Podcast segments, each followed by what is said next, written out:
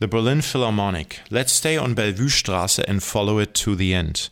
On the left is the Cultural Forum with various cultural institutions. I would like to take a closer look at three of them. At Herbert von Karajan Straße number 1, we find the Berlin Philharmonic.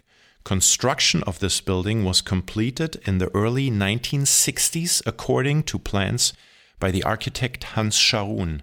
At the time of its construction, the area was a wasteland directly on the sector border on which the Berlin Wall was also erected during the hall's construction. Because of its peculiar design, with the concert podium in the middle, the Philharmonic was jokingly called the Circus Karajani in the Berlin vernacular shortly after its completion. The allusion is to the chief conductor at the time, Herbert von Karajan, in the famous Sarrasani Circus. The Berlin Philharmonic boasts 2,250 seats, offering a good view of the stage from all sides due to the vineyard style seating, with terraces rising irregularly around the stage.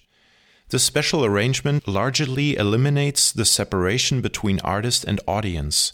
The room acoustics of the Berlin Philharmonic are unique and are based on three essential aspects the sound of the room, the balance of the sound image for the concert, and the audibility for the musicians among themselves.